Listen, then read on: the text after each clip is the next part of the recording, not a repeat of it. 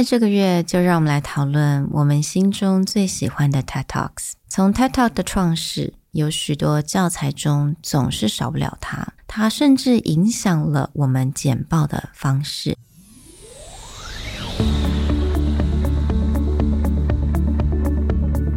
Hello，欢迎来到 Executive Plus 主管与沟通力的 Podcast。I'm Sherry, an educator, certified coach, and style enthusiast. 我相信专业有效的沟通是语言跟逻辑的完美结合。And I'm Nick, a startup consultant, corporate trainer, and late night gaming junkie. I believe great communication requires the right mindset and solid frameworks. 我们希望带给大家职场英语的技能、跨文化沟通技巧与其他能帮助您成为出色领导者的工具。Join us each week as we share our experience, research, and methodologies to take your communication and language skills from good to great.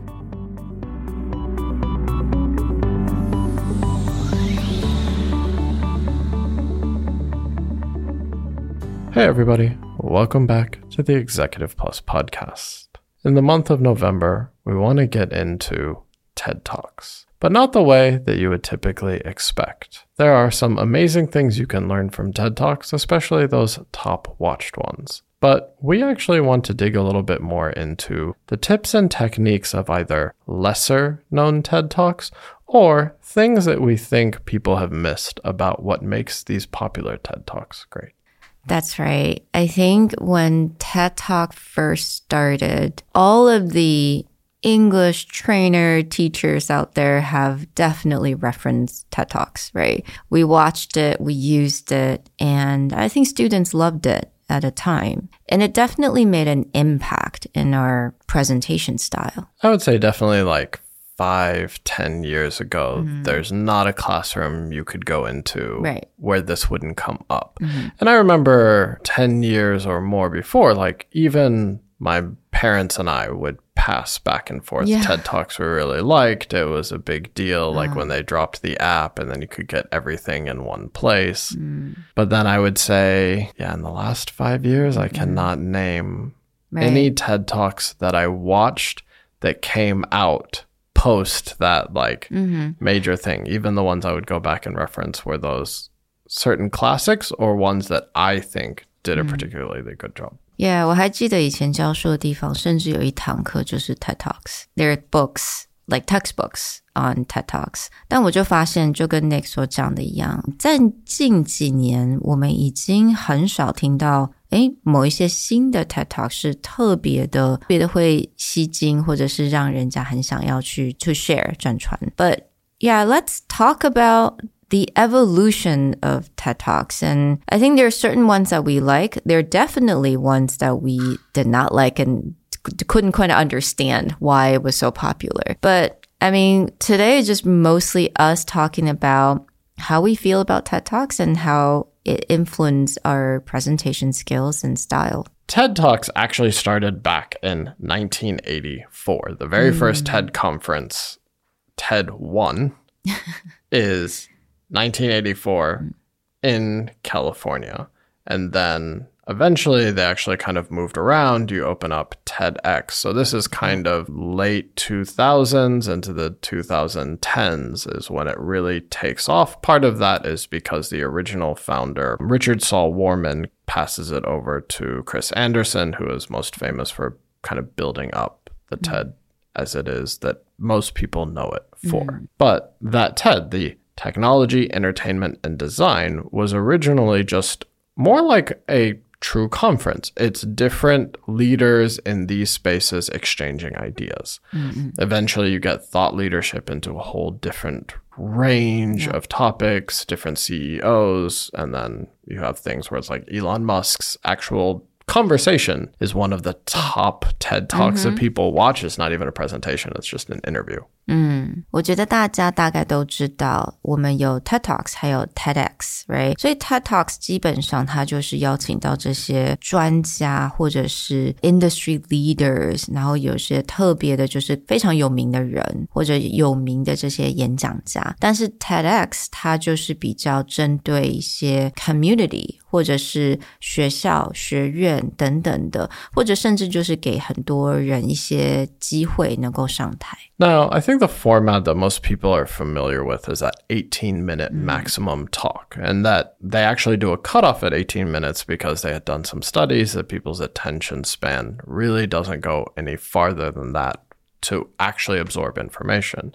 So that's the range. Like a 12 to 18 minute is really that sweet spot, especially for these popular TED Talks. And for a very long time, most people build the idea around that. Now, the interesting thing and where you're seeing this evolve is now social media is the highest form of consumption, especially short form media, TikTok, Little Red Book. Arguably, 18 minutes is probably a very big ask for most people's attention span anymore. And so you do see an evolution of this kind of getting cut down. Mm. But the only strong contrast to that is long form podcasts, where some of those mm. popular podcasts are two to three hour formats. Mm.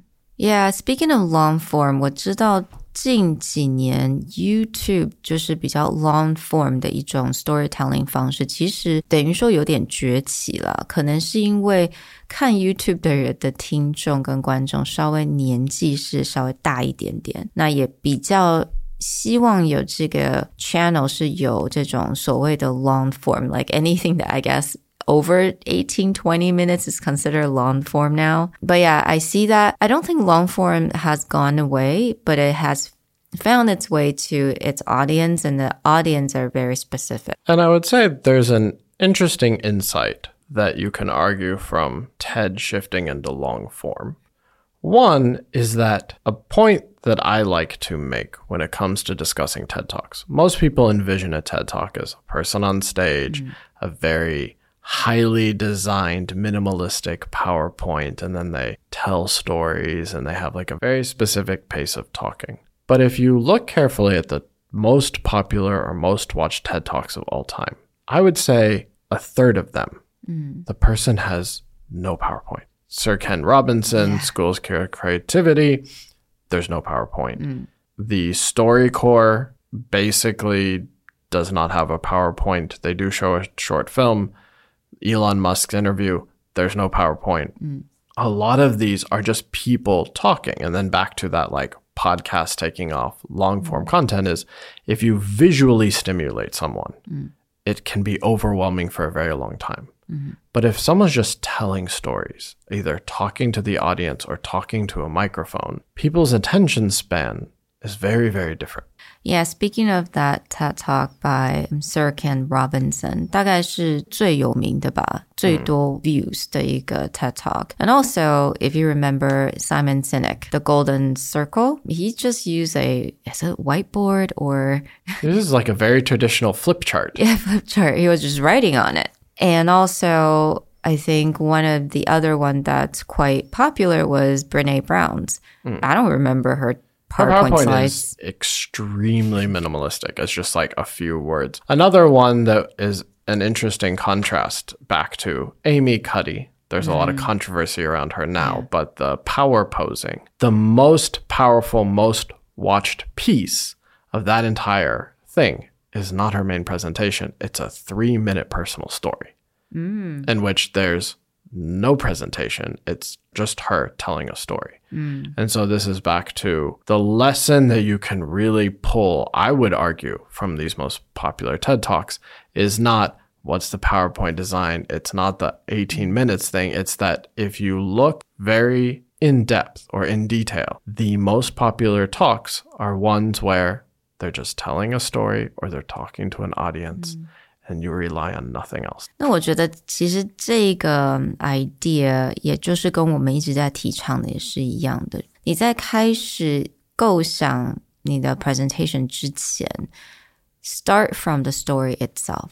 Do not open your PowerPoint or Canva. Do not start typing start from the story and actually structure your story and then using your PowerPoint as a support, as a supplementary, like a visual aid. It's an aid. It's not the main character. Right. And understanding that piece. And that's why I think analysis of the top TED Talks of all time has been done by almost any teacher that you could think of. But one of our motivations to go back and find the gems that maybe we think people are overlooking mm-hmm. is because those very high quality communication or presentation skills are still there. Mm-hmm. And for the most part, it's they're doing something very unique mm-hmm. that it's not about can you just copy it, but it's about understanding the context or the nuance of what they do and then tying that back into people's daily life. The reality is, are most people going to even give up 20 minute presentation? Not likely. But are there things you can learn from the best stage presence tricks or the best storytelling tricks that are applicable on a daily basis? Yes. Hmm. And that's really what we want to encompass and dive into with people this month. 在这个月呢，我们也会一一的来跟大家分享我们心中非常喜欢的 TED Talk。那这一些 TED Talk 可能是你平常比较不太会听到或看到的，我们会专门挑一些比较少人去分享的一些 TED Talk，但是他们还是有非常好的一些价值，很值得分享的。So join us this month as we share the things that we are overlooked or not understood well enough, but that you can still learn from TED Talks. I'll talk to you guys next time. Bye. Bye.